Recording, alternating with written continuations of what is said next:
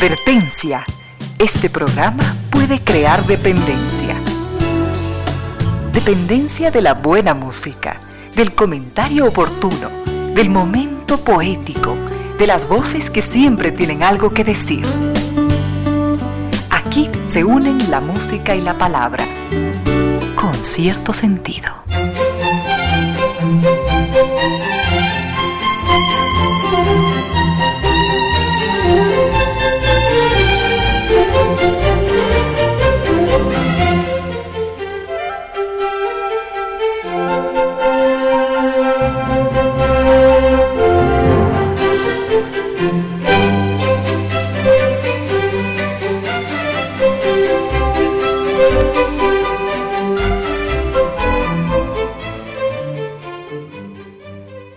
Bienvenidas, bienvenidos, gracias por sintonizar Radio Suceso 101.7.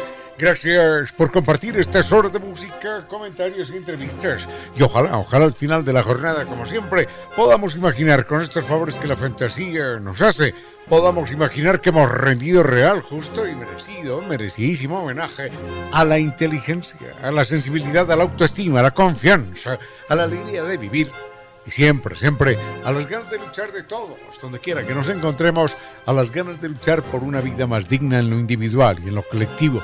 Y en esa tarea de cada tarde, de cada jornada, de manera generosa, inteligente, leal, nos acompañan ustedes con sus correos, con sus mensajes a estas direcciones en las redes sociales.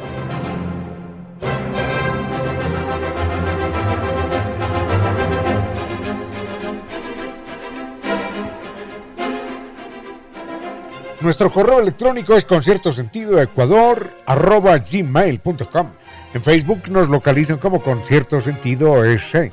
En Twitter mi cuenta es arroba Ramiro Díaz. Y en Instagram arroba Ramiro Díaz Velázquez.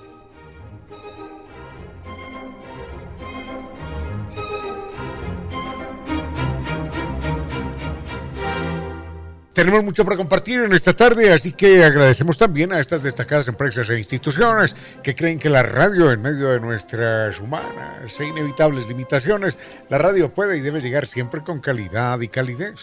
Recuerden que nos acompaña Zambi Tours, que nos va a llevar a un viaje inolvidable por Turquía, Dubái y Abu Dhabi, con guía acompañante desde Quito y todo incluido, todo. Vamos a saber lo que es un crucero por el canal del Bósforo mientras recorremos la ciudad de Estambul. ¡Qué ciudad tan impresionante!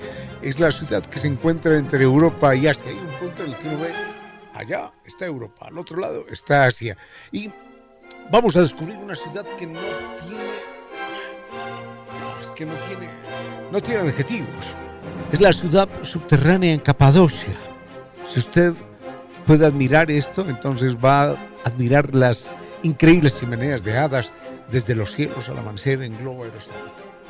Después les contaré con detalle cómo es esto porque tuve la, extraordinaria experiencia de vivirlo también en su momento. Vamos a conocer lo que es el calor de las piscinas travertinas. Ah, un calorcito delicioso. Allí en Pamucal es una, es una ciudad bellísima, es un poblado bellísimo y podemos caminar por las montañas de algodón y vamos a saber lo que es la arquitectura futurista siglo XXIII ya, de los rascacielos iluminados, mientras disfrutamos de un crucero por el río Dubai. Vamos a saber de un safari eh, maravilloso por el desierto. Vamos a conocer la mezquita más hermosa del mundo, la ciudad Ferrari, eh, todo en una experiencia inolvidable. Recuerden que hay una fabulosa oferta de fin de año para todos los oyentes de Radio Sucesos en el momento de hacer su reservación. Pregunte Llame también por los viajes nacionales y los paseos semanales. Llame al 600 2040. San Viturs está en Naciones Unidas y Veracruz frente a la sede de jubilados de Lillas. Recuerde sanviturs.com. Este próximo año siempre San Viturs cumple con sus sueños porque San Viturs lo acompaña.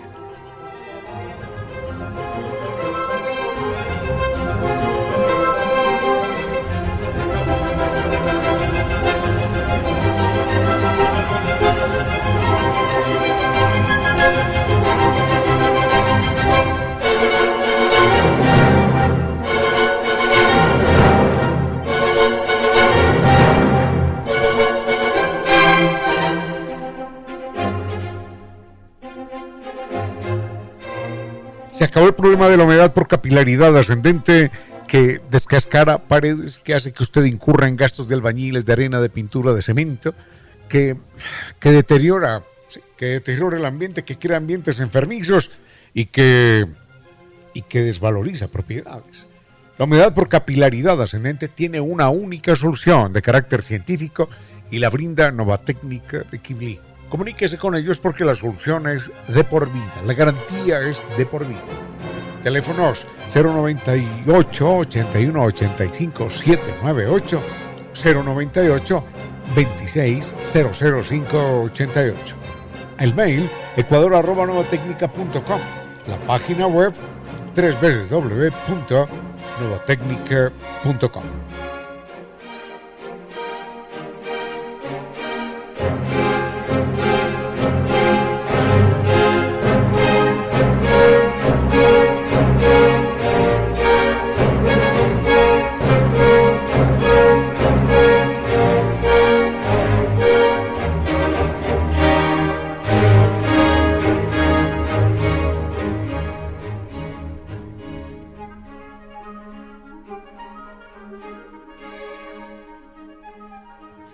Y nos espera la Universidad de Indoamérica. Recuerden que tiene modalidades presencial, semipresencial, a distancia y posgrado.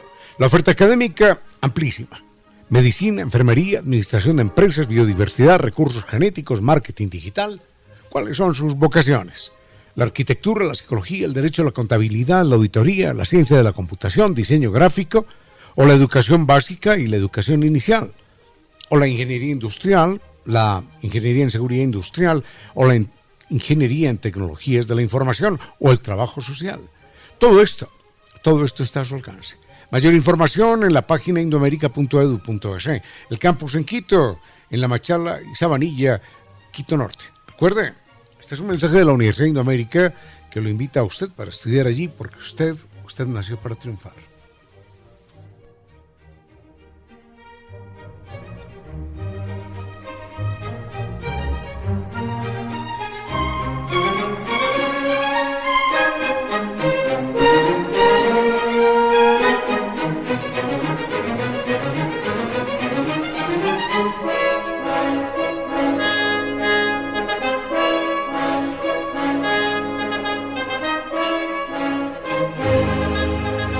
¿Cuáles son las señales de que uno sigue en estado loading? Bueno, si ya no puede jugar porque, porque eh, se cuelga el internet, porque se pasa uno esperando a que vuelva el internet o los loading en las pantallas, es hora de que uno descubra el internet seguro de ultra alta velocidad. Ya muchos han salido ¿ah? del estado loading. Así que cambies el internet tricampeón de los Speed Test Awards. NetLife entra, entre, recuerden, entre en la página www.netlife.es o llame al 3920 000. Tenemos mucho para compartir en esta tarde. Al frente de controles el doctor Vinicio Soria, dispuesto a entregarnos la mejor música. Así que vayamos con la primera propuesta y volvemos en un momento. Con cierto sentido.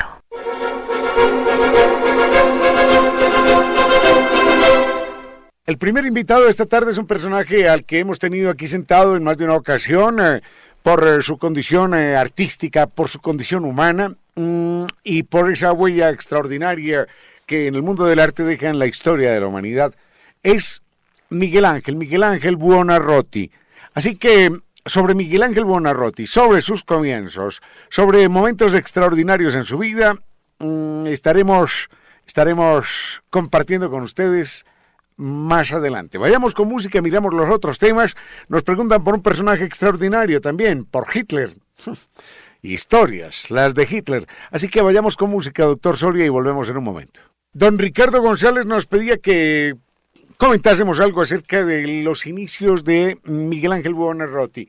Miguel Ángel Buonarroti, de pequeño, esto es eh, verdaderamente extraordinario. Mm, siente su profunda vocación eh, de escultor más que de pintor. Desde niño, desde niño, él lo relata en algunos de sus escritos y cartas personales. Desde niño su casa estaba llena eh, de barro, de tierra, de piedras a medio romper, de trozos a medio esculpir, porque él sentía en su alma eh, la presencia de un escultor. Él cuenta que desde niño fue amamantado por una mujer que trabaja o que trabajaba en una cantera. Y él dice, mm, y la leche con la que aquella mujer me amamantó estaba hecha de piedra, de golpes y de cincel. He sido siempre un escultor.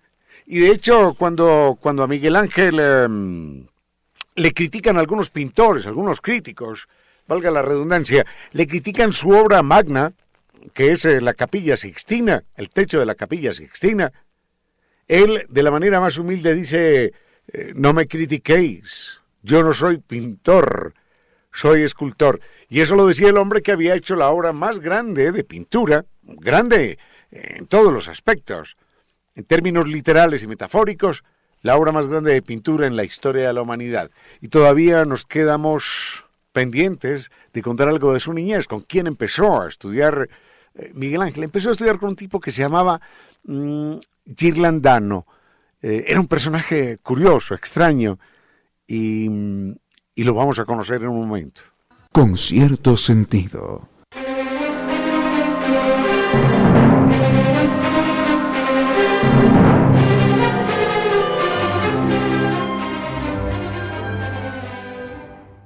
Miguel Ángel eh, debe con absoluta seguridad su presencia en la historia del arte primero a su talento, pero sin duda alguna si ese talento no hubiese sido cultivado, si no hubiese sido aprovechado y guiado por un maestro, a lo mejor Miguel Ángel se hubiese perdido por, por caminos azarosos, por caminos distintos, y en buena parte hay que reconocer eh, que los grandes artistas son, de alguna forma y de muchas formas, eh, producto también de la educación que hubiesen recibido en su momento. Su maestro se llamaba Girlandano. Y Girlandano era un personaje muy curioso, con mucha visión comercial, porque imaginemos el año 1500, eh, y un burgués cualquiera, un hombre adinerado, le decía, yo quiero que me pinte un cuadro donde esté eh, Jesucristo eh, con los apóstoles, hablando bajo un árbol, por ejemplo, y, y yo quiero estar y yo quiero estar en ese cuadro.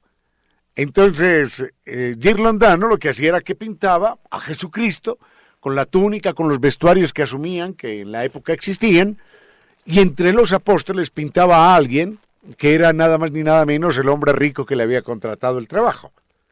Es como si hoy mm, dijésemos, eh, eh, a ver, eh, al pintor X o Y, píntame una escena de la de una batalla, de la batalla del Pichincha ascendiendo allí al mando de Sucre y en medio de las balas y los cañonazos. Y yo quiero estar allí con, con un uniforme, disparando, con cara de, de héroe, eh, decidido. Y la gente, la gente aceptaba eso. Entonces tenía un gran cuadro, en su caso, un, un, gran cuadro de Jesucristo, de la Virgen, de, de San Juan, qué sé yo. Y en algún momento aparecía también la persona que contrataba el cuadro. De esa manera, Girlandano, que no era un gran, gran pintor, eh, tenía mucha fama, porque aquel que tenía dinero quería un, un, gran cuadro de ese personaje en el que él eh, figurara en una escena histórica, bueno, no histórica, sino religiosa. La gente, la gente pagaba por eso, y ese hombre fue el maestro de Miguel Ángel. ¿Y tú? ¿Qué harías si cuando estás llegando a casa un extraño te lanza una piedra y probando su buena puntería te rompe un brazo o la cabeza? El pobre pájaro no te ha hecho nada. ¿Por qué quieres hacerle daño? Los otros animales, nuestros hermanos. Sigue con ustedes, Ramiro Díez. Con cierto sentido.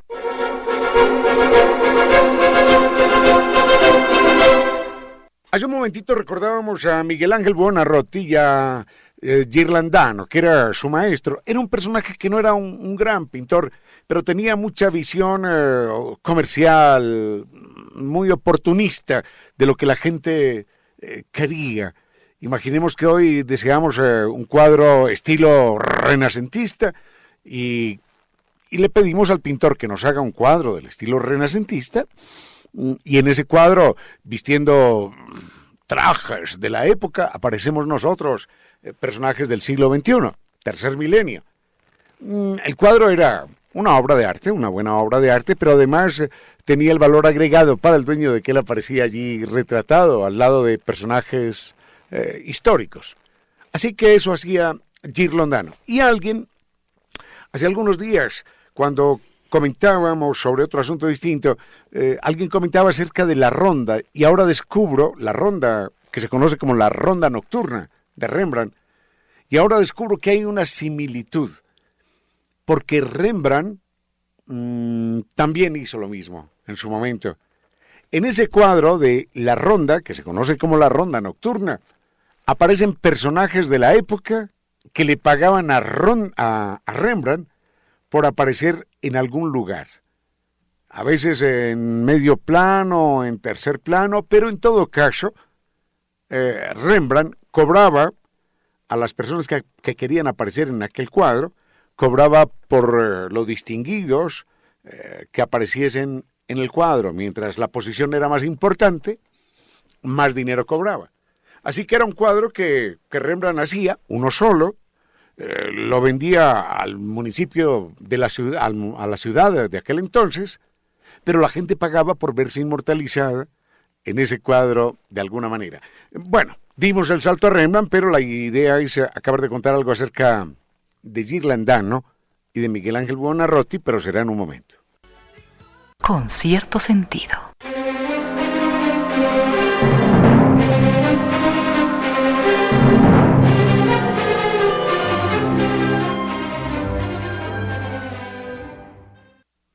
Tenemos la pregunta de un oyente acerca de Hitler, pero eso nos había quedado un tema pendiente, no un tema pendiente, pero sí una pequeña nota acerca de Girlandano. Girlandano era el maestro, fue el maestro principal de Miguel Ángel en su, en su juventud, en su adolescencia, en verdad. Y mm, lo único que queríamos agregar acerca de este personaje, de Girlandano, es que curiosamente era famoso como, como maestro, como pintor, sin que de él se pudiese decir alguna vez que realizó obras maestras, pero tenía esa capacidad para venderse bien como instructor. Y si lo juzgamos eh, por, por Miguel Ángel eh, Buonarroti, los resultados fueron estupendos. Obviamente teniendo en cuenta también la materia prima que tenía mm, Miguel Ángel Buonarroti. Lo cierto es que se cuenta que Girlandano era un maestro extraordinariamente celoso y no aceptaba, miren estas cosas de la vida, no aceptaba sino a estudiantes absolutamente... ¿Qué se están esperando ustedes? ¿Brillantes? No, no. Absolutamente mediocres. Era curioso, porque él tenía miedo, y lo confesaba, de ser en algún momento superado por uno de sus alumnos.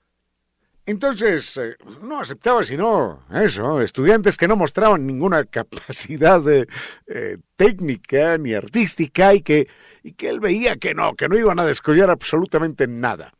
Quizás porque, eh, porque Miguel Ángel le señaló desde el principio que no le gustaba la pintura, sino la escultura, quizás por eso lo aceptó. En todo caso, lo cierto es que Girlandano, juzgando a Miguel Ángel Buonarroti, se equivocó desde la A hasta la Z. Él que buscaba estudiantes mediocres para no ser superado por ellos, y tuvo, tuvo, no sé si la mala suerte o la fortuna extraordinaria de recibir a Miguel Ángel Buonarroti.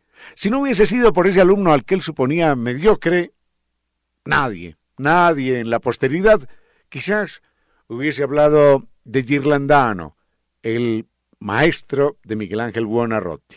Preguntas eh, que mezclan eh, en un solo momento a personajes eh, tan extraños, tan diferentes, como Miguel Ángel Buonarroti al lado de Hitler. Bueno, por suerte no, no se conocieron, no compartieron el mismo tiempo, pero lo cierto es que aquí llegan mezclados los personajes y se unen en este instante.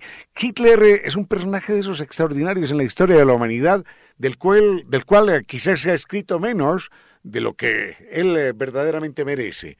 Mm, seguro que se han vertido mares de tinta para que podamos acercarnos a su personalidad compleja, al complejo momento histórico que a él le tocó vivir y que terminó por, por dirigir y bañar en sangre. Lo cierto es que cuando se mira la biografía de Hitler uno se encuentra con un personaje verdaderamente contradictorio, quizás como todos nosotros, pero en él eh, se hace más eh, notorio, dado que tuvo un papel extraordinario en la historia de la humanidad. Seguro que el señor que ahora va caminando por aquella calle, o el que va en el ascensor, o el que va en el auto, o usted o yo, seguro que todos somos también contradictorios. Pero, pero ninguno de nosotros está, está marcando la historia de la humanidad. El caso de Hitler es que sí. Y de Hitler eh, tenemos más de una faceta desconocida en su vida y en su personalidad que podemos compartir eh, en un momento. Con cierto sentido.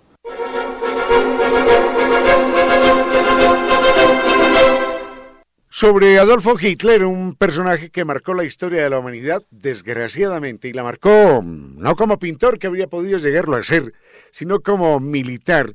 Sobre Adolfo Hitler eh, cabría señalar eh, una paradoja extraordinaria. Sus eh, primeras manifestaciones personales acerca del ejército, él que comandó a todos los ejércitos nazis, sus primeras declaraciones acerca del ejército cuando joven, era que odiaba aquella horrenda institución.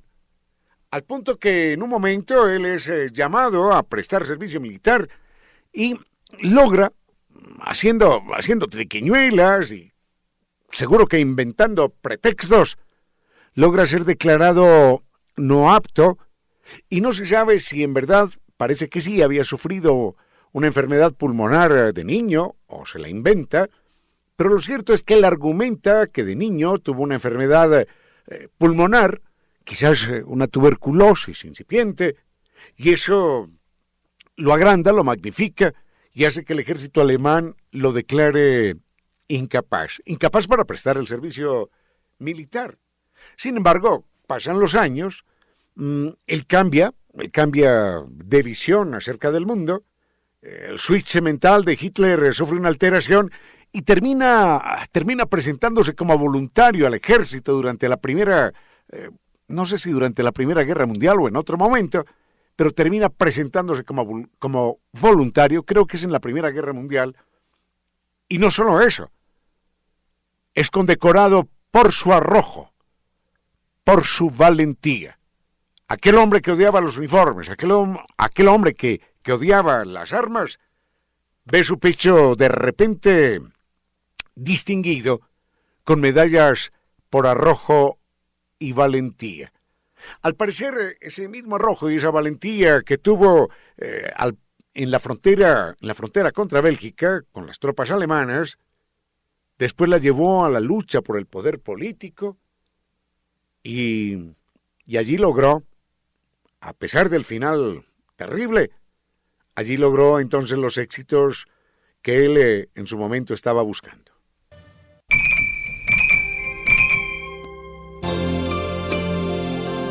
Dame cobijo con toda la ternura que te he prestado. En pocas palabras, la poesía dijo, Dame cobijo con toda la ternura que te he prestado.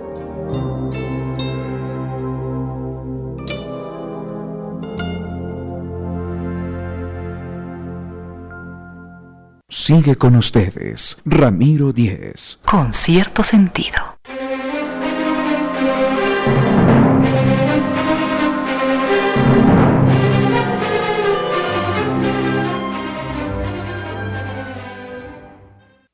Adolfo Hitler era un personaje díscolo, era un personaje solitario.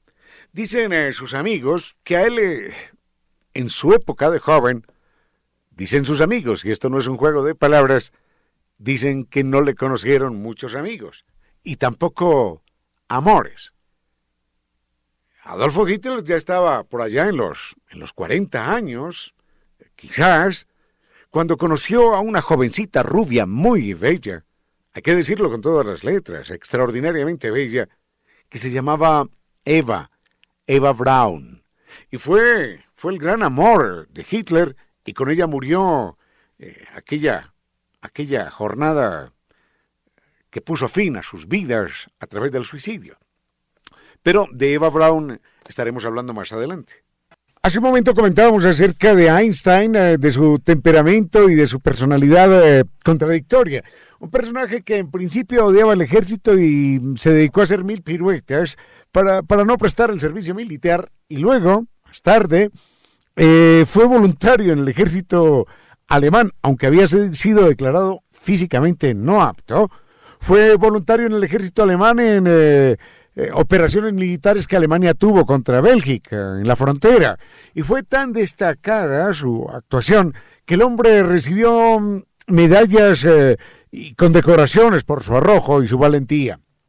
En materia de amor, los pocos amigos que él tuvo, si es que alguno pudo llamarse amigo, eh, señalaban que, que, Hitler era un hombre de, de pocos amigos y que a lo largo de su vida, de su juventud temprana, Mm, se portó más como un misógino que como un hombre al que le interesaran las relaciones con las mujeres. Pero un día, la vida está llena de caprichos y de jugarretas y de sorpresas. Un día conoció en un almacén de fotografía, ya él tenía 40 años, conoció a una, a una joven rubia, muy bella, de ojos verdes, mm, ligeramente pecosa, esbelta. Él tenía 40 años cumplidos y ella tenía apenas 17. Al parecer fue amor a primera vista. Enseguida volvemos con aquella bella mujer que se llamó Eva Brown y que murió con él. Se suicidaron juntos en un búnker en 1945, en el famoso búnker en 1945, a finales de ese mes de abril. Con cierto sentido.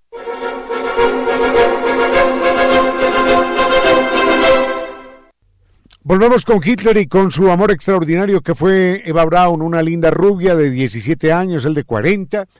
Y eh, al parecer fue un amor eh, tan intenso a primera vista que el dueño del almacén de fotografía en el que trabajaba aquella jovencita cuenta que Hitler, que era su amigo personal, llegó un día a adquirir eh, objetos, objetos para, para su afición, que era la fotografía.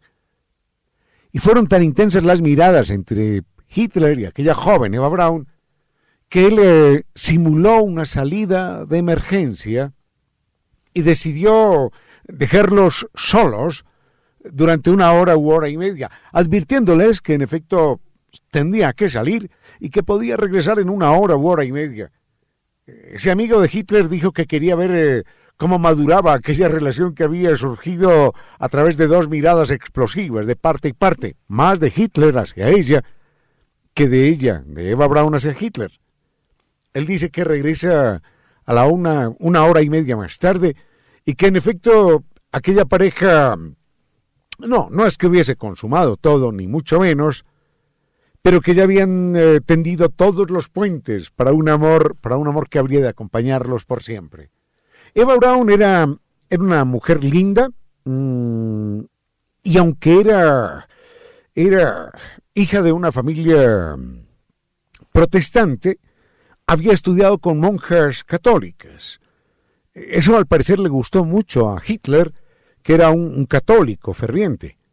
Ella hablaba francés, había estudiado mecanografía, contabilidad, y en ese momento Hitler, a sus 40 años, era ya el, presidente del partido nazi alemán.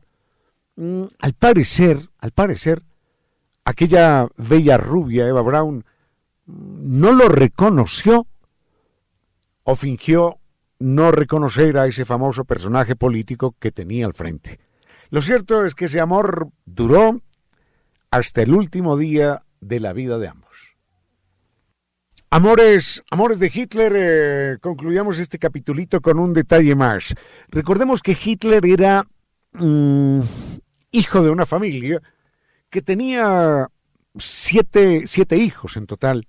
De esos siete hijos en total, cinco pertenecían a un matrimonio anterior de su padre. Es decir, eh, Hitler tenía cinco hermanos y hermanas medias. Y un día, él empezó en amoríos con una chica que se llamaba Heli y que era hija de una media hermana. Es decir, eh, Heli era una media sobrina o una sobrina media de Hitler. Y ella, estando muy joven, se suicidó de un balazo cuando supo que estaba esperando un bebé de Hitler, de Adolfo Hitler. Hitler en ese momento tenía ya 52 años y al parecer aquella muerte, aquel suicidio de su sobrina con un hijo suyo en su vientre, al parecer no le afectó demasiado. Las pasiones, los amores, los intereses de Hitler estaban, estaban buscando otros horizontes. Dejemos a Hitler ahí y venimos con otros temas. En un momento nos preguntan sobre la historia, con mucho gusto. Ya vendremos con esto.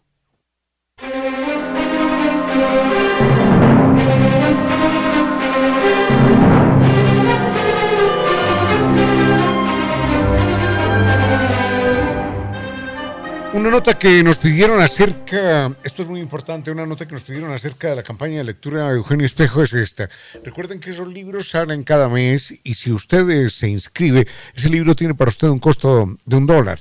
Pero además, eh, si usted eh, eh, realiza la suscripción, mm, recuerde que el Centro Cultural Casa de le facilita a usted adquirir los libros, las revistas que le faltan a, precios de suscripción y obtiene precios inmejorables en todos los libros de la librería Rocinante que hoy está ampliada y renovada. Y hay una linda cafetería para disfrutar. Así que comuníquese con ellos. Los teléfonos son 290 1137 y 2542 531. Volvemos con algo, volvemos con algo más en un momento. Recuerde, la Universidad Ignamérica ofrece modalidad presencial, semipresencial, a distancia y posgrado. Y la oferta académica es eh, extraordinaria. Hay medicina, enfermería, administración de empresas, recursos genéticos, marketing digital, biodiversidad, arquitectura, psicología, derecho, contabilidad, auditoría, en fin. Y, y puede, puede también optar por ciencias de la computación, diseño gráfico, educación inicial o básica también la ingeniería industrial, la ingeniería en seguridad industrial, la ingeniería en tecnologías de la información y el trabajo social. Recuerde que mayor información en la página indoamérica.edu.es, el campus en Quito, en la Machala y Sabanilla, Quito Norte. Estudia, estudia en la Universidad de Indoamérica, porque usted nació para triunfar.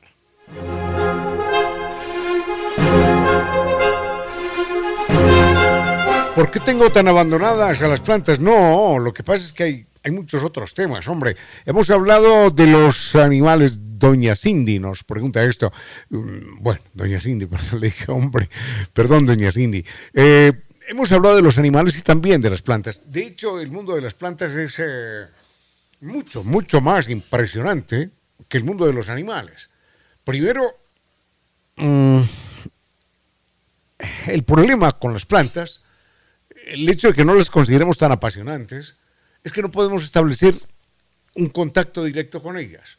Con el perro sí, con el gatito sí, con el, con el delfín, con el caballo y demás, ¿no? Pero con los pájaros a veces mm, se hacen amigos nuestros, pero con las plantas no. Entonces, ese mundo extraordinario, mm, impresionante de las plantas, pasa más o menos inadvertido. Pero las plantas tienen, si se quiere, más, más datos, más datos impresionantes que los, que los mismos animales. Hay que recordar que las plantas existen hace aproximadamente unos 3 millones de años. 3 millones. Entonces, a lo largo de 3 millones de años, pueden contar todas las historias que nos podamos imaginar. Enseguida les cuento sobre las plantas que son enormes, gigantes, como nadie, nadie se lo puede imaginar. Uno piensa que, oh, la planta más grande, las famosas secuoyas de California. No, las secuoyas gigantes de California, no. Hay plantas todavía mucho más grandes. Enseguida las vemos. Con cierto sentido. Recuerden que una nueva técnica es la solución científica con garantía de por vida para terminar con el problema de la humedad por capilaridad ascendente. No más ambientes enfermizos, no más propiedades desvalorizadas el mail es ecuador.novatecnica.com. La página es novatecnica.com. Llámenlos al 098 2600588 o al 098 81 85 798. Eso es Nova Técnica de Kibli. Vamos, a una pausa y volvemos en un momento. A esta hora, recuerde que amar a la madre de sus hijos con cierto sentido. Hay una historia extraordinaria, cautivadora de un hombre francés valiente, soñador, que llegó a transformar para siempre la manera de hacer pan y toda la industria de la pastelería en nuestra ciudad, en Quito. Hay un libro que cuenta esta historia, se llama Amasar. Es un libro bellísimo, no solo por el contenido, sino por, por, el, por el continente, por la forma, por la presentación del libro. Este libro eh, se llama Amasar y está allí para que usted lo disfrute y cuenta toda la creación, todo el desarrollo de Cirano, que es la panadería, la pastelería más emblemática de Quito. Este hermoso libro vale la pena para regalarse, para disfrutar. Así que téngalo presente, está de venta en todos los locales Cirano y Corfú.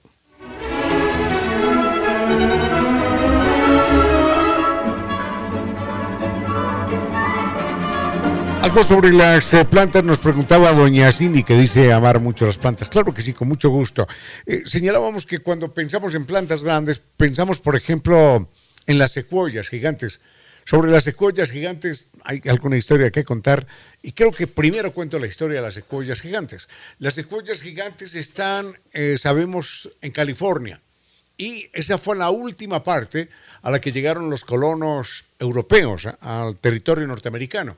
Ellos venían de Europa, llegaron a la costa oriental, donde hoy está Miami, eh, New York, por ejemplo, y empezaron a adentrarse lentamente con los siglos.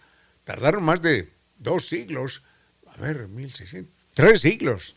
Tres siglos tardaron en llegar a la costa occidental, donde hoy está California, Los Ángeles, San Diego. Y antes de llegar al Valle de las Secuoyas, uno trepa una montaña, bueno, en aquella época era a pie, ¿no? Entonces se trepa una montaña y detrás de esa montañita ya no se ve nada. Sucede que cuando uno llega a la cima de la montaña, queda asombrado porque, porque no, no, no, no, no parece verdad. Son árboles que alcanzan los 100 metros, los 120 metros de altura. ¿Saben lo que es eso? El equivalente a un edificio de 50 pisos, que no lo tenemos en Quito. Entonces, pero no era un árbol, sino muchos. Y aquello asombró a aquellos colonos. Y claro, eran personajes que no iban en plan de admirar la naturaleza, sino en plan de explotarla. Entonces dijeron, bueno, con el primer árbol que cortemos acá, nos hacemos ricos, ¿eh? Porque empezamos a vender madera a todo el mundo.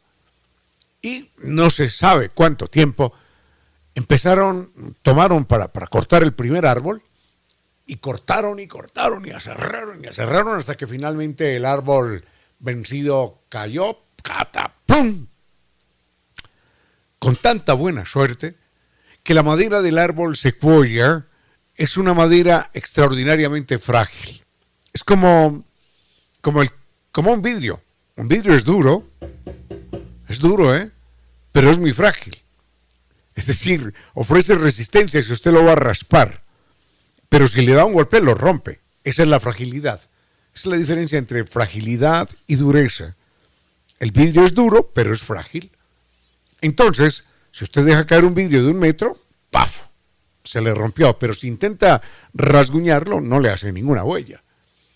Así que la, la madera de la secuoya era dura, pero era frágil. Entonces se cae Y los pedacitos más grandes que quedaban aprovechables no superaban el medio metro. Entonces decían, este trabajo extraordinario, feroz, terrible, de tantos días, tantos días, para un pedacito de medio metro de madera no tiene sentido. Para eso tumbamos un árbol más pequeño. Por esa razón, solo por esa razón, se salvaron las secuoyas porque insistieron con la segunda, con la tercera, y ya vieron que no, que la madera no servía, que la madera no era aprovechable. Sin embargo, miren los peligros de las secuoyas. Eh, durante el gobierno de Ronald Reagan, mm, unas compañías eh, turísticas, las compañías de resorts y demás, le propusieron arrasar con todos esos campos de las secuoyas y construir allí campos de golf y campos de motocicleta y de mm, hasta un autódromo y cosas de esas terribles. y dejar cuatro o cinco secuoyas como monumento, nada más, como monumentos vivos. ¿eh? Entonces, eh, Ronald Reagan dijo, ¿saben algo? Tienen, tienen toda la razón. Qué grosería. Tienen toda la razón. Porque el que haya visto una secuoya ya las vio todas. Ya, listo. ¿Qué, ¿Para qué va a haber dos secuoyas, no? Así que sí, venga, vamos adelante con el proyecto inmobiliario. Por suerte, los grupos ambientalistas en los Estados Unidos se pusieron al señor Ronald Reagan y a las compañías turísticas y hoteleras y demás y dijeron, esas secuoyas son sagradas y no se tocan. Creo que la más grande secuoya que está derrumbada, que la tumbó un rayo, ya se murió de vieja, cinco mil años, hombre. Esos arbolitos nacieron en la época en la que empezaron a construir las pirámides de Egipto. Entonces la secuoya más grande es una que se llama eh, General Sherman. Y mm, es tan grande, para que nos demos cuenta, que han horadado el tronco, han hecho un agujero a través del tronco y por ahí pasa la carretera. y pasa un camión tranquilamente, ¿no? Es una barbaridad, es una monstruosidad de árbol, una secuoya gigante. Muy grande la secuoya gigante. Bueno, les cuento que en Quito hay una secuoya gigante, hay una sola. Bueno, no en Quito, en, en. Hay una secuoya, está en la casa de un amigo. La sembró el doctor Isidro Ayora, el expresidente Isidro Ayora, que además era botánico. No sé cómo la consiguió, pero la sembró allí. Y mm, es la única, la única secuoya que existe en nuestro país con seguridad.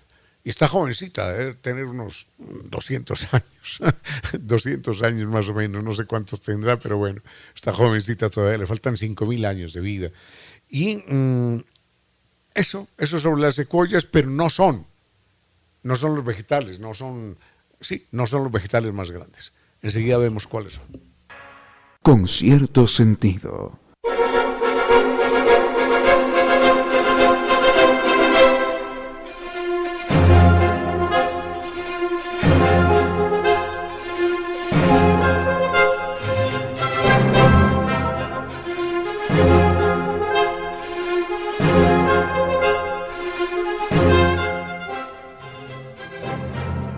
Las secuoyas nos impresionan con su tamaño, sí, pero la verdad es que más grandes que las secuoyas, que alcanzan hasta los 150 metros de altura, 120 tranquilamente, más grandes que las secuoyas, aunque no más altas, son unas plantas que se llaman glicina. Y las glicinas están, tengo entendido que son originarias de Australia. De esto no estoy tan seguro, tengo entendido. Pero en todo caso, las ramas de las glicinas se extienden hasta 150 metros una sola glicina no es tan espectacular como la secuoya que se levanta ¿no? y, y que se necesitan 40 hombres. ¿Saben lo que son 40 personas tomadas de la mano para poder rodear el tronco de una secuoya? Es una barbaridad. 40 personas tomadas de la mano, formando un círculo, pueden rodear el tronco de una secuoya. La glicina no es tan grande, no es tan alta, no es tan impresionante, pero es es más grande. Por ejemplo, una, glicina tiene, ya les decía, ramas de 150 metros, alcanza a pesar 230 toneladas. ¿Y cuántos son 230 toneladas? Bueno, 230 toneladas eh, significa 6, ¿cuánto? 6 por 4, eh, equivalente a cuatro ballenas, a cuatro ballenas azules. La ballena azul es el animal más grande del mundo. 230 mm, toneladas equivalen al peso de 3.000 personas. 3.000 personas, una planta que pesa el equivalente a 3.000 personas. Esas plantas tienen hasta 1.500, no, un millón, un millón y medio de flores. Y eso significa que tienen un millón y medio de órganos sexuales. Esa, esa planta es simplemente impresionante en todos los sentidos. Ahora, lo bonito de las plantas es que es que son nuestras nuestras abuelas. Porque hubo un momento en el que en el mundo, en el planeta Tierra solamente existían plantas, solo plantas. Plantas unicelulares. Eran una sola célula. Y en un momento dado, una célula abrió la cápsula exterior y se tragó a otra célula. Y entonces aparecimos los animales. Hace más o menos 980 millones de años empezamos a aparecer esos primeros animales primitivos que no sabíamos muy bien si éramos plantas que nos comíamos a otras plantas o ya éramos los primeros animales devorando las plantas. Así que, sí, descendemos de, los animales, ¿ah? de todos los demás, hasta de las bacterias por allá, pero descendemos en última instancia de las plantas que están aquí en el planeta Tierra hace 3 mil millones de años. Mm, creo que hasta ahí nada más. Ah, bueno, y, y hay que recordar que al lado de las glicinas, que son plantas las más grandes del mundo, hay otras plantas que solo son visibles al microscopio. Al microscopio. Una planta que solo es visible al microscopio y que realiza todo el trabajo de la fotosíntesis. Bueno, es una verdadera maravilla. Vayamos con música y volvemos. Con cierto sentido.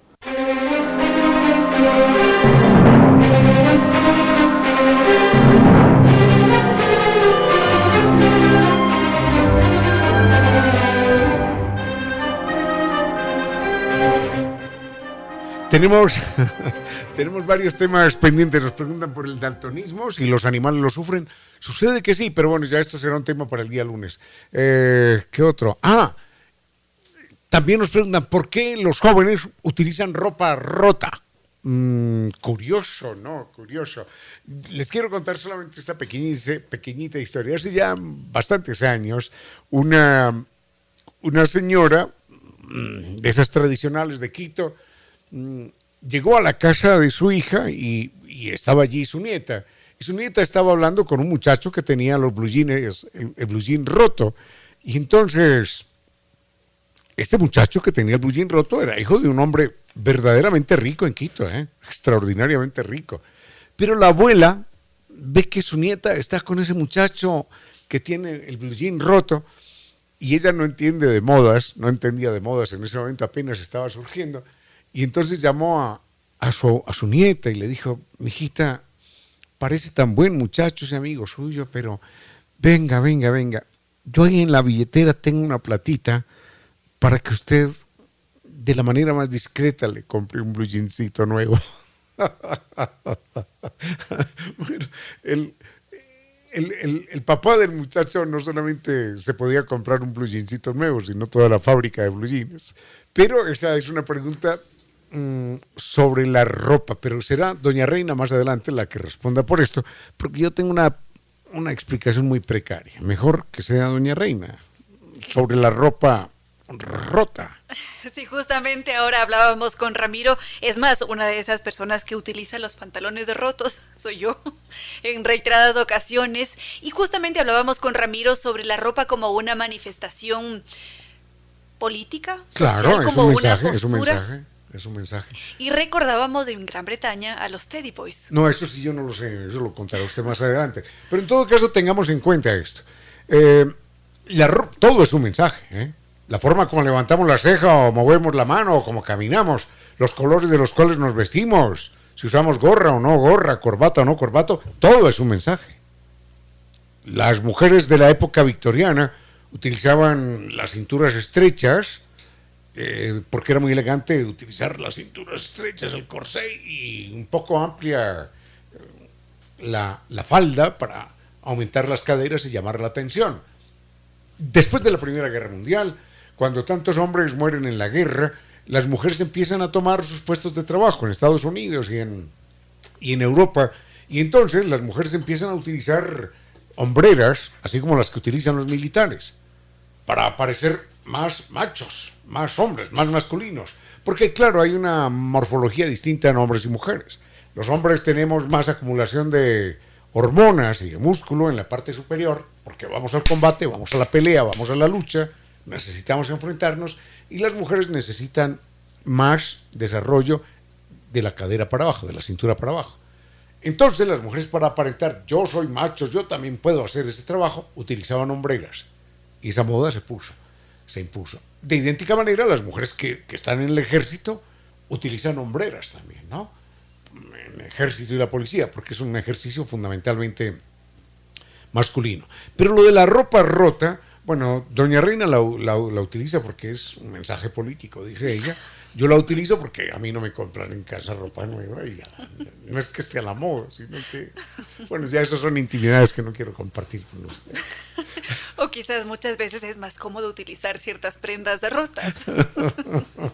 Bueno, en todo caso, lo de la ropa, hace dos, dos- dos días mencionábamos que en Suecia, por ejemplo, a una persona políticamente consciente no se le ocurre por ningún motivo comprar ropa.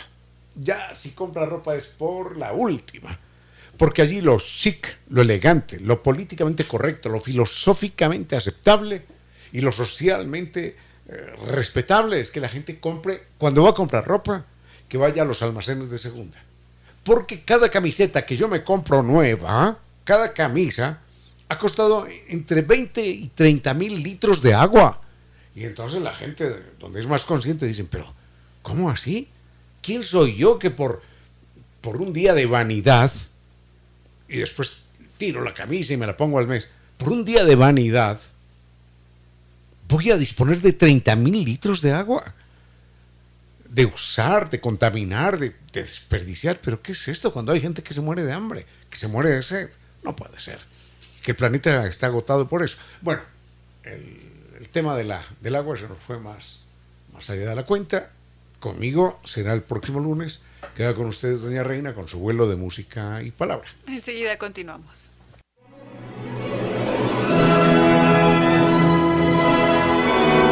Y ahora, bienvenidos todos a un vuelo de música y palabra.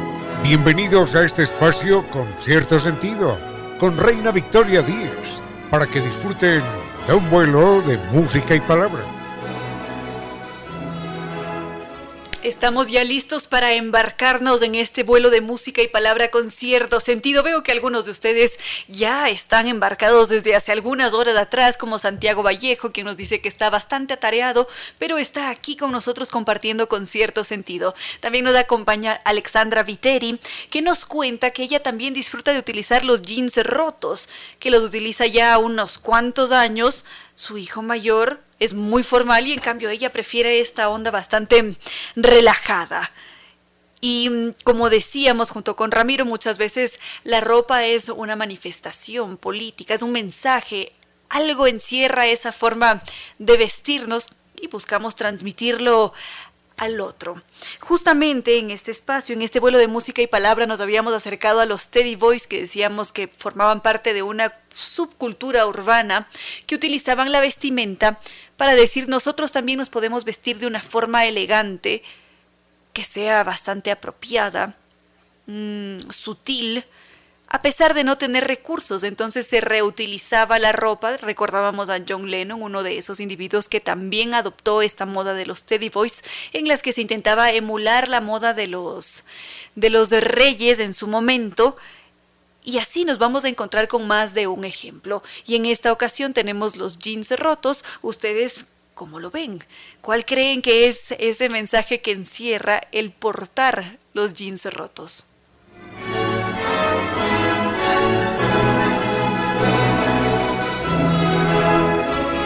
Ahora que se aproxima el fin de semana, en algunas ocasiones tenemos algún antojo o quizás queremos consentirnos y en esos momentos podemos recordar que si queremos disfrutar de una experiencia gastronómica memorable, está allí presente Restaurante Casa Gangotena, la opción idónea con su concepto de cocina mestiza que nos invita a vivir, a disfrutar de esa experiencia en su restaurante allá en el centro histórico de Quito, en la Plaza de San Francisco, un espacio bellísimo con una vista desde su terraza que ni para qué les cuento, o también podemos disfrutar desde la comodidad del hogar ordenando a través de la página web www.casagangotena.com o a través del teléfono 097 999 5.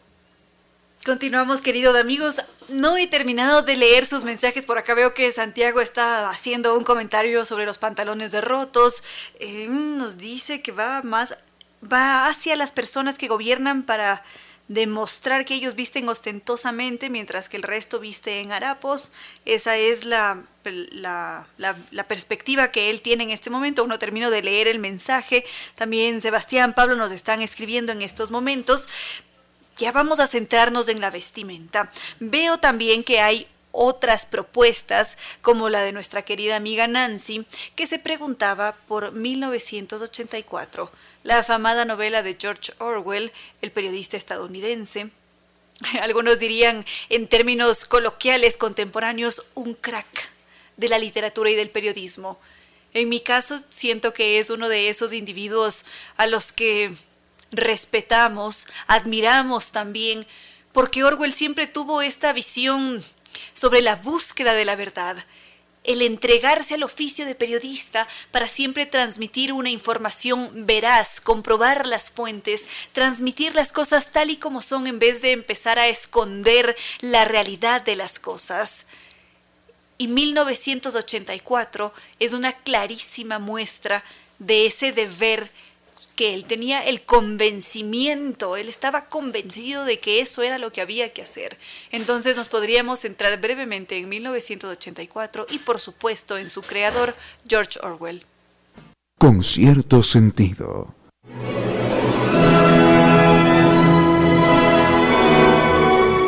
Continuamos en este vuelo de música y palabra con cierto sentido. Muchas gracias a todos ustedes por compartir con nosotros. Ahora habíamos dicho que nos íbamos a centrar brevemente en la novela 1984 de George Orwell. Una de esas novelas de culto, es más, suele ser ese must en las listas que se recomienda leer a como de lugar en esa lista que se saca cada cierto tiempo, mil y un libros que deberíamos leer antes de partir de este mundo, siempre está presente en 1984 y justamente por la temática, por todo el mensaje que posee 1984, porque lo que hace Orwell es centrarnos en un Londres totalitario, en un Londres que está controlado por un gran hermano y que busca a como de lugar controlar a cada uno de sus ciudadanos.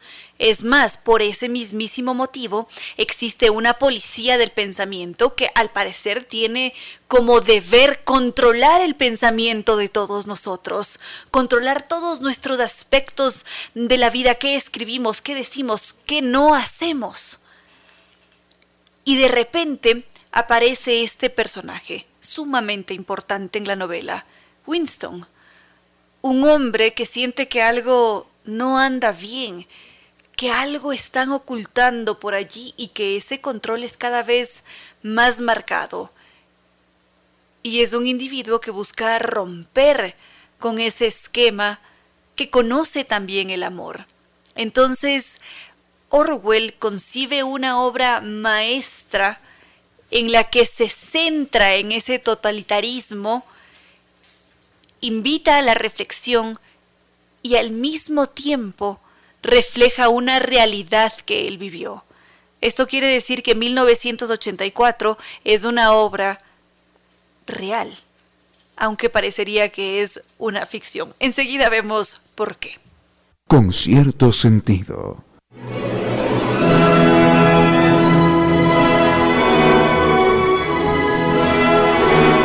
Muchas gracias a Zoila, nuestra querida amiga, por estar en sintonía, por sus comentarios también.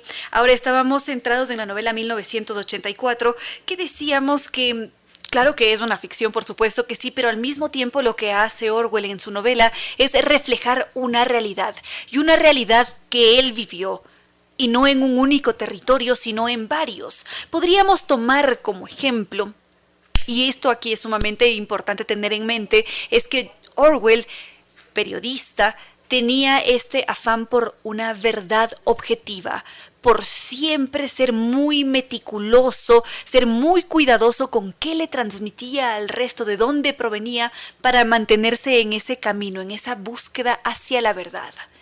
Y entonces Orwell para crear 1984, realiza una documentación histórica profunda, exhaustiva y la fusiona con sus propias experiencias. Podríamos pensar en el año de 1937, cuando George Orwell va a España porque él dice, yo quiero servir junto con los republicanos, porque Orwell, además de tener todos sus, sus, pensamientos, sus ideologías bien marcadas, era también un activista, entonces él se sumaba a las filas, él también iba a batallar.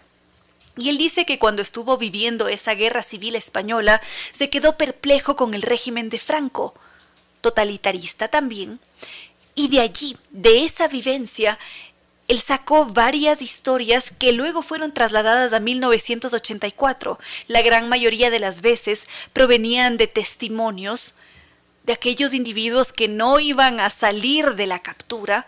Orwell tuvo mucha suerte porque él en su momento fue acusado, iba a ser capturado, tuvo que huir y él dijo que nunca en su vida se había sentido tan culpable por tener una visión, una perspectiva de la vida, una ideología política como en ese momento, que él se sentía realmente como un traidor, como un ser desgraciado, como un espía que estaba allí en medio de, las filas de republicanas. Entonces, fueron este tipo de vivencias, de experiencias, las que llevaron a Orwell en su momento a crear 1984. Y esto sumado también a otras experiencias que las podríamos compartir a continuación. Con cierto sentido.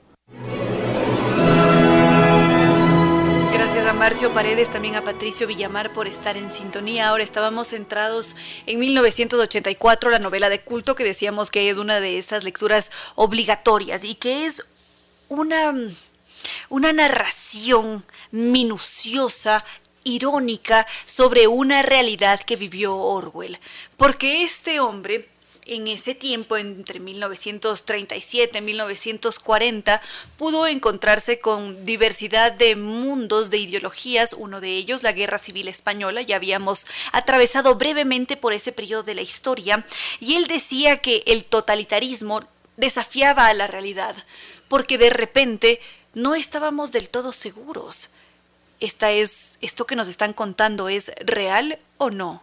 Lo que está transmitiendo ese totalitarismo, su líder, está sucediendo, es veraz, puedo comprobarlo, y él descubría que muchas veces no era realidad, sino que había una deformación de lo que se transmitía. A veces se producía más de una filtración y era allí cuando él empezaba a armar el rompecabezas y decía, ah, aquí algo no está tan bien. Y eso era España. Y también eso era la Unión Soviética.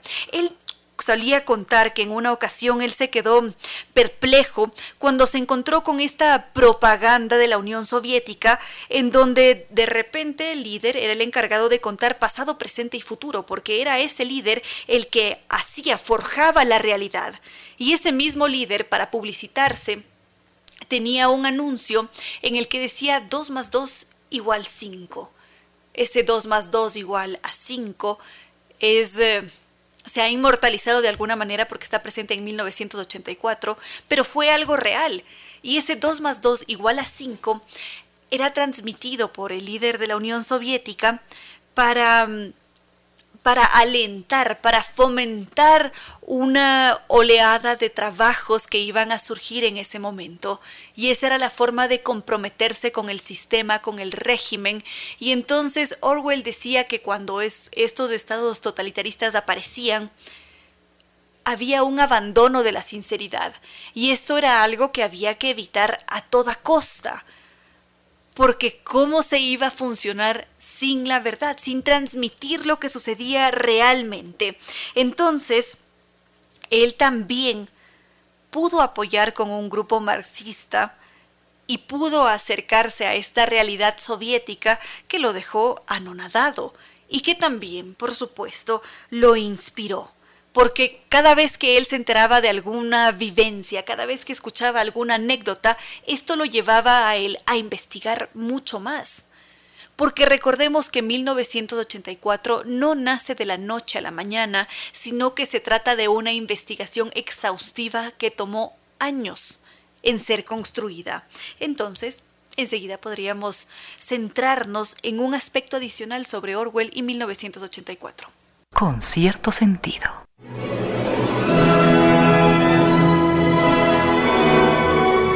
Seguimos de reportes de sintonía. Santiago también está por acá. Juan Carlos. Dos Daniel, Cristian Díaz, José Luis Agreda, gracias a cada uno de ustedes por compartir estas tardes con cierto sentido. Ahora estábamos centrados brevemente para aquellos que apenas están conectando en 1984, la novela de George Orwell, considerada como una novela de culto, una obra que varios de nosotros hemos leído, quizás otros están a punto de descubrirla. En lo personal es una de esas obras que recomiendo una y otra vez porque es espectacular, es extraordinaria. Y 1984, como lo decíamos, fue el resultado de una década de estudios. Orwell trabajó 10 largos años para entregarnos 1984. Se inspiró de sus vivencias, sí, pero cada vez que él escuchaba un testimonio iba más allá, hacía una indagación, y así él recopilaba información suficiente para él moldear 1984. Y él también leyó un libro de un periodista estadounidense que hablaba sobre, el sobre Stalin y todo su régimen, también totalitario, y él con esto se quedó horrorizado, le parecía que era una barbaridad cuando se encontraba con casos como allá en la Unión Soviética, cuando se borraba de los libros los nombres de aquellos que eran considerados como traidores, los borraban de la historia y fue de estas fuentes de donde Orwell saca este concepto de las no personas. Entonces, cada uno de los elementos que nos encontramos en 1984 tienen una un apego a la realidad, a ciertos hechos históricos, a ciertos regímenes. Hoy día tengo una confusión en las palabras. Me encanta, me encanta cómo me ve acá el doctor Giovanni Córdoba.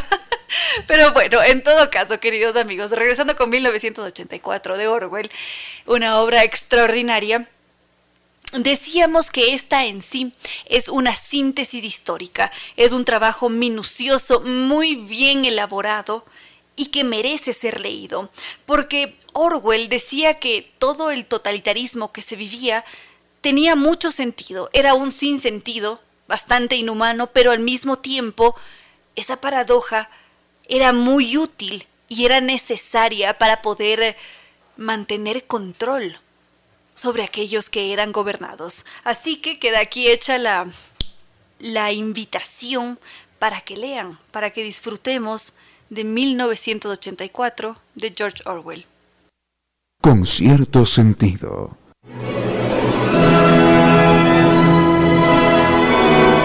5 y 40 de la tarde y queremos hacerles un breve recordatorio, queridos amigos, podemos vivir este 2022 una experiencia inolvidable, siempre con la calidad y profesionalismo que caracteriza a Zambi Tours. Es decir, Zambi Tours, la agencia de viajes que todos ya conocemos, que ha guiado grupos por el mundo entero, nos invitan a vivir un viaje inolvidable por Turquía, Dubái y Abu Dhabi, con guía acompañante desde Quito y con todo incluido. Vamos a disfrutar de este encantador crucero por el canal del Bósforo mientras recorremos la bellísima ciudad de Estambul que se encuentra entre Europa y Asia. Justamente ver ese contraste es impactante, encantador. Al mismo tiempo descubriremos el misterio de la ciudad subterránea en Capadocia y si es que ustedes lo desean podemos admirar las increíbles chimeneas de hadas desde los cielos al amanecer en globo aerostático. También podemos vivir un safari por el desierto lleno de adrenalina, la visita a la mezquita más hermosa del mundo y la ciudad Ferrari en Abu Dhabi harán de este viaje una experiencia inolvidable. Y eso no es todo. Hay muchas otras sorpresas con la garantía y seriedad que solo nos ofrece Tours, agencia de viajes, y como no podía ser de otra manera, cuentan con una fabulosa oferta de fin de año para todos nuestros queridos amigos que sintonicen este programa con cierto sentido aquí en Radio Sucesos. Únicamente hay que mencionarlo al momento de hacer la reservación. Podemos preguntar también por los viajes nacionales y paseos semanales. Llamemos en Quito al 62040 o visitemos sus oficinas en la Avenida Naciones Unidas de Veracruz frente a la sede de jubilados del IES o su página web www.sambitours.com. Recordemos este 2022 a cumplir nuestros sueños porque Sambitours nos acompaña. En silencio, ese rayo de luz que entra por su ventana quiere decirle que a esta hora la música y los comentarios se disfrutan con cierto sentido.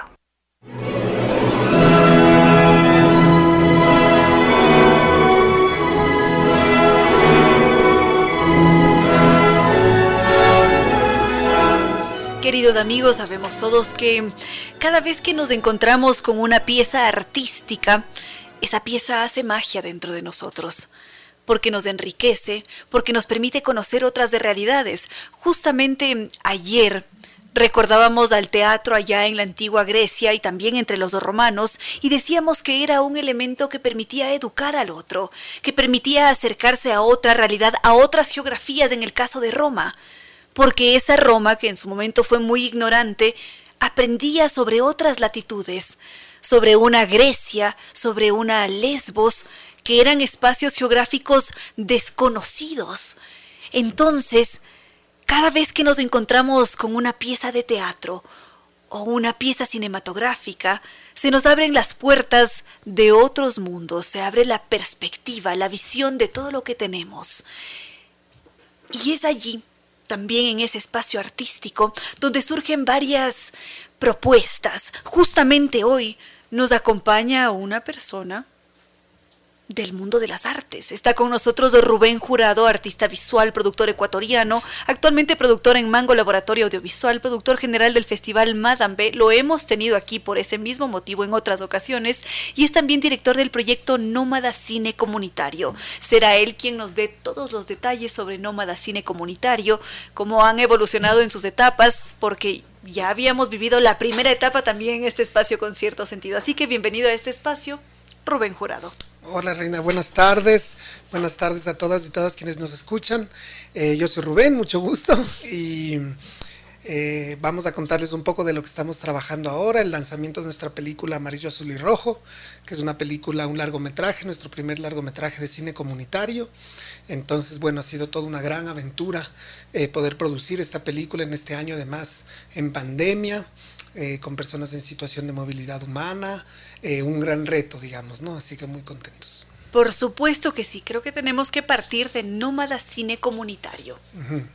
Sí, bueno. Brevemente, sus orígenes, por qué existen. Sí, Nómada Cine Comunitario es un somos un colectivo de cineastas, eh, cineastas, artistas, diseñadores, sociólogos, antropólogos, bueno, un poco una, una, un equipo así fuerte que nacimos para trabajar el cine comunitario, que es una metodología de hacer cine de forma horizontal, de, con una eh, técnica participativa, digamos, ¿no? La diferencia entre el cine independiente o el cine comercial con el cine comunitario es que el cine comunitario normalmente suele tener un proceso primero de capacitación con, con un grupo social, ¿no? Y normalmente con un grupo social con, que ha sido vulnerabilizado, ¿no? Eh, después les enseñamos a hacer, hacer cine y construimos un guion de manera colectiva. Y luego ese guion se realiza en un, proceso de rodaje donde todos estos chicos, eh, estos jóvenes en este caso, en situación de movilidad humana, son quienes hacen la película, son los quienes, interpretan, actúan, eh, eh, graban, usan la cámara, operan la cámara, operan el sonido, obviamente con nuestra asesoría, con nuestra facilita, con nosotros trabajando como facilitadores, ¿no? Y, de ahí tenemos pues estos proyectos de cine comunitario. Beneficios, beneficios para los participantes. Muchísimos beneficios, ¿no? Por ejemplo, ahora mismo estamos trabajando gracias al apoyo de la OIM, que es la Organización Internacional para las Migraciones. Entonces trabajamos con un 70% más o menos de hombres, mujeres, jóvenes de... En situación de movilidad humana, ¿no es cierto? Sobre todo de Venezuela, de Colombia también, y, un porcentaje un poco menor también de, ecuatorianos y ecuatorianas, ¿no? Son personas que vienen pasando por situaciones difíciles en su vida, porque migrar es difícil, y nosotros los ecuatorianos lo sabemos muy bien, migrar es difícil, es son situaciones duras desde muchos vistos desde cualquier ángulo prácticamente, ¿no? Entonces, estas personas llegan aquí, están instalándose, están trabajando, están saliendo adelante, muchas de ellas les gusta el arte, les interesa el cine, la música, la actuación, pero lastimosamente todavía el acceso al arte es difícil, ¿no? Tener acceso a un curso de cine, a estudiar cine, sigue siendo algo complejo, ¿no? Es, es caro, necesitas equipos, etcétera, ¿no? Entonces estos procesos vienen como a democratizar la herramienta del audiovisual hacia estas personas por un lado, entonces se las capacita, aprenden, luego eso les empuja a desarrollar sus pequeños proyectos audiovisuales con sus teléfonos, ¿no? Por ejemplo, pero también los empuja a, valor, a valorarse como personas ¿no? A saber que, son valiosos, que tienen creatividad, que, pueden trabajar en equipo, que, que, tienen voz, que tienen muchas cosas que decir, ¿no? Y no, no, eso no solo es para que sean cineastas, sino para que en la vida pues eh, les vaya mejor, ¿no? Y, tomen pues la autoestima, ¿no? Para seguir adelante. Entonces, eso es, muy interesante, ¿no? El cine comunitario no solo valora la, obra final que se hace, en este caso un largometraje, una película, lo cual es muy importante, ¿no? Para todos quienes hemos formado parte de este proceso, pero también se valoriza mucho el proceso, los procesos de aprendizaje son de ida y vuelta, nosotros aprendemos mucho de estas personas.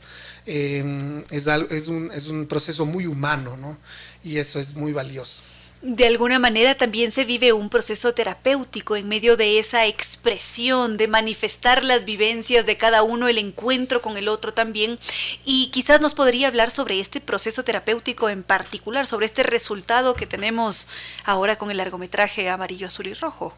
Claro, Es, sí, es, es muy terapéutico porque yo pienso que a todas las personas, ¿no? Que tenemos una historia detrás, que, que, nos han pasado cosas a veces dolorosas, contarlas, ¿no? Contarlas, describirlas, contarlas a un grupo de gente en un espacio que nosotros creamos que es seguro, ¿no? Que es un espacio de confianza, siempre libera, ¿no? Siempre hace que la vida sea más ligera, ¿no? Y eso, en ese sentido, es muy terapéutico porque eh, yo creo que a, esta, a, estas personas que han pasado por estas vivencias, pues hablar y sentir que hay un, que hay un, un colectivo que, donde pueden confiar y decir las cosas, pues hace que haya un antes y un después de estos procesos, ¿no? Y para nosotros como facilitadores, como cineastas, también es terapéutico porque nos sensibilizamos mucho con, con, lo que hacemos, con el trabajo. ¿no? A mí personalmente me ha cambiado la vida el cine comunitario. O sea, yo, para mí es ahora muy importante estos procesos de poder enseñar, de aprender de los otros, eh, nos hace más humildes, ¿no? Nos hace más ver la vida de una manera como más... apreciar más lo que uno tiene, ¿no? Entonces es terapéutico de muchas maneras. Y luego eh, este, en este proceso de, talleres que ha sido todo este año, ¿no? Que, que, ha sido en sí una lucha, ¿no? Hemos hecho como unos tres meses de talleres con ellos, muy intensos, ¿no? De clases en línea, un poquito de clases presenciales. Luego, durante 12 días logramos grabar esta película, pero con las justas en mitad de año, sin saber qué iba a pasar, si íbamos a volver a, a los toques de queda o si se iba a poder eh, reunirnos, ¿no? Éramos pues, un grupo de 25 30 personas por ciudad y lo logramos, ¿no? Y luego hemos estado en esta fase de postproducción hasta ahora, ¿no? Hasta el mes de diciembre. Y tenemos nuestra primera película, que es un largometraje y que es una película de verdad, ¿no es cierto? Es una película para cines, es una película que cuenta, que cuenta varias historias que están conectadas entre sí. Las historias justamente de estos jóvenes ecuatorianos y de otros países que han vivido muchas cosas, ¿no? Que tienen mucho que decir. Y, y claro, eso también les impulsa mucho a, este, a estos colectivos, ¿no? Porque es como, tengo una película, ¿no? Y tener una película, pues nosotros como cineastas, eh, para mí es la primera película, ¿no es cierto? Yo he trabajado en algunos largometrajes, pero esta sí es la primera película nuestra, ¿no? Y es muy valioso, ¿no? Entonces estamos felices y ellos también. Por supuesto, y nosotros también estamos muy contentos de escuchar todo este proceso. ¿Es posible que conozcamos algo sobre la trama de estas historias que están interconectadas? Claro, claro. La, bueno, la película se llama Amarillo, Azul y Rojo, que es un nombre un poco sugestivo, ¿no? Porque amarillo, azul y rojo pues son colores, los colores expresan emociones también. Y también amarillo, azul y rojo un poco remite a esta idea de, de, de, de, esta unión que tenemos en estos países del norte, ¿no? Como entre Venezuela, Colombia, Ecuador, hay una historia más antigua, ¿no? Y, creo que creemos que ese nombre, eh, pues sí, también nos une de alguna manera, ¿no? Y, Amarillo, Azul y Rojo une tres historias.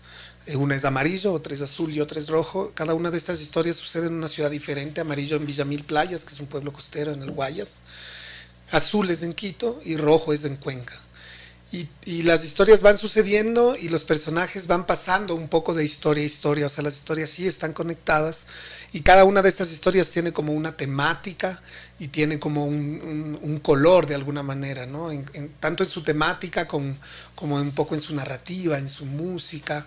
Eh, entonces Amarillo es una historia más, más de, de, jóvenes, es una historia un poco de amor también, de, de valor. Eh, eh, Azul es una historia muy atravesada por la música urbana, por el hip hop y, tiene mucho que hablar de la amistad, sobre todo, ¿no? Em, y Rojo es una historia de mujeres y es una historia que habla sobre la violencia machista y, es una historia roja, ¿no? Un poco más dramática, un poco más fuerte, un poco más tensionante. Em, pero todas las historias cuentan, eh, son historias que mezclan la realidad con la ficción. Todas las historias salieron de estos talleres en donde durante muchos días estuvimos como escribiendo cosas, ellos escribiendo, contando, buscando personajes, buscando situaciones, ¿no? Y que tengan que ver con lo que nos interesa, ¿no? Y, así como se tocan temas fuertes, difíciles, duros, como la movilidad humana, la, migración, eh, la, la crisis económica, la violencia, también se toman temas tocan temas que, que, son muy humanos y que siempre están ahí. Y es eso, ¿no? Como la, la, la, solidaridad que existe, el poder de la amistad, lo valientes también que son estas personas. Y, y es, es, es, es una, son muy buenas historias y, y vale la pena verlas. Pero por supuesto, y ahora seguramente todos nos estamos preguntando cuándo vamos a poder disfrutar de amarillo, azul y rojo. Bueno, ahora estamos en, estos preestrenos de la película, o sea, la película ya está hecha, ya está lista.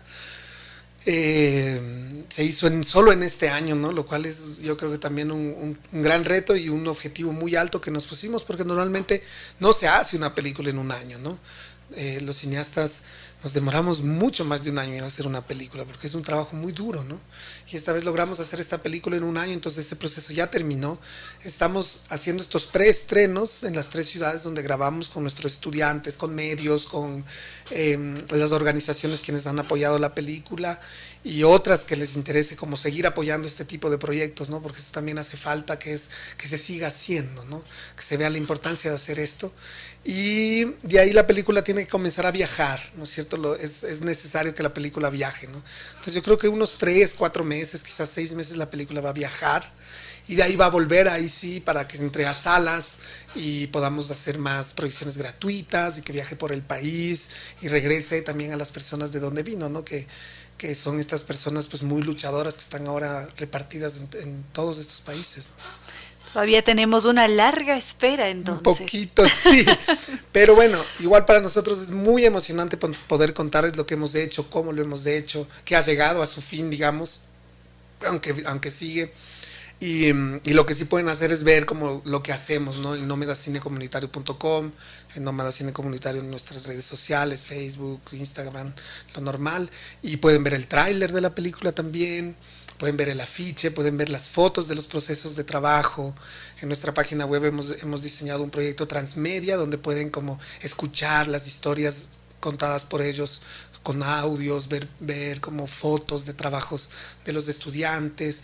Entonces yo le invito al público a un poco rebuscar y curiosear ahí, ¿no? Porque nos hemos pues puesto también ese objetivo de que, de que, se, de que puedan curiosear, ¿no? Porque hay muchas historias por ahí que, que, son interesantes y que les cree más curiosidad para que el momento que llegue la película, pues sea muy vista, que es lo que siempre esperamos, ¿no? Con el cine. Y seguro que así será y todos nosotros vamos a ir con esa curiosidad a visitar todas las redes y la página web de Nómada Cine Comunitario. Ha sido un verdadero gusto contar con su presencia aquí en este espacio, Rubén Jurado. Muchísimas gracias a ti, como siempre, apoyando la cultura. Y, y, bueno, les invitamos a todos y todas a acercarse a conocer más de nuestros proyectos, Nómada Cine Comunitario, y muchas gracias. Este siempre será su espacio. Con cierto sentido.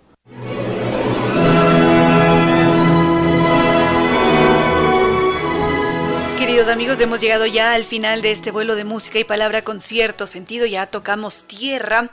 Gracias a todos por sus mensajes, por compartir este espacio con cierto sentido. Gracias al doctor Giovanni Córdoba en Controles, que nos ha entregado una estupenda selección musical, y también a nuestros auspiciantes, Zambi Tours, la agencia de viajes que nos invita a cumplir nuestros sueños. Ellos siempre van a acompañarnos. Y este 2022, ¿por qué no dejarnos sorprender por Zambi Tours con su garantía, seriedad? Que mm, no podría ser de otra manera. Cuentan con 12 años de experiencia, han conducido a grupos por el mundo entero y nos invitan a vivir este próximo 2022 un viaje inolvidable por Turquía, Dubái y Abu Dhabi con guía acompañante desde Quito y todo incluido. Podemos visitar su página web www.sambitours.com o, o el número de teléfono 62040 o visitarlos directamente en las oficinas en la Avenida Naciones Unidas y Veracruz frente a la sede de jubilados del IES. También estuvo con nosotros Kibli de Nova Técnica, que nos invita a decirle adiós a cualquier problema de humedad. Ellos se encargan de hacer el diagnóstico, van a nuestro hogar, al lugar de trabajo, al sitio que requiera atención. Inmediatamente se encargan de determinar qué tipo de humedad es y nos entregan una solución de por vida. Podemos visitar la página web www.novatecnica.com o escribir a su correo ecuador.novatecnica.com o a los teléfonos 098 2600588 o 098 81 85 798 y NetLife, el Internet de ultra alta velocidad, que nos dice que algunos de nosotros hemos presentado señales de continuar en un estado loading. Entonces de repente nos encontramos jugando videojuegos con el hermanito porque no funciona el juego online o pasamos horas esperando a que retorne el Internet o los loadings invaden las películas. Esto es porque ha llegado la hora de descubrir ese Internet seguro de ultra alta velocidad. Muchos, gracias a NetLife, han salido del estado loading y por qué no cambiarse a ese Internet tricampeón de los Speed Test Awards NetLife. Visitemos su página web www.netlife.es o llamemos al 392 40. Y también estuvo con nosotros la Universidad de Indoamérica en sus modalidades presencial, semipresencial, a distancia y posgrado, con una muy amplia oferta académica, arquitectura, psicología, derecho, contabilidad y auditoría, educación básica, inicial, trabajo social. Para conocer más sobre todas sobre toda su oferta académica podemos visitar la página web www.indoamerica.edu.es o directamente el campus en Quito en la Machala y Sabanilla, Quito Norte, a estudiar en la Universidad de Indoamérica porque todos nosotros hemos nacido para triunfar.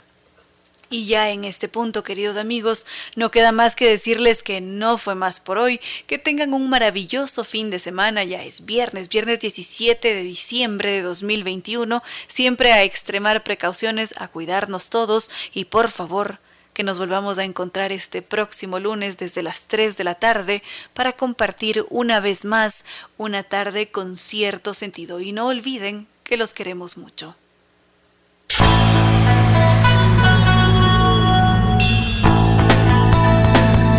Como dicen, es cierto que en la vida no hay casualidades.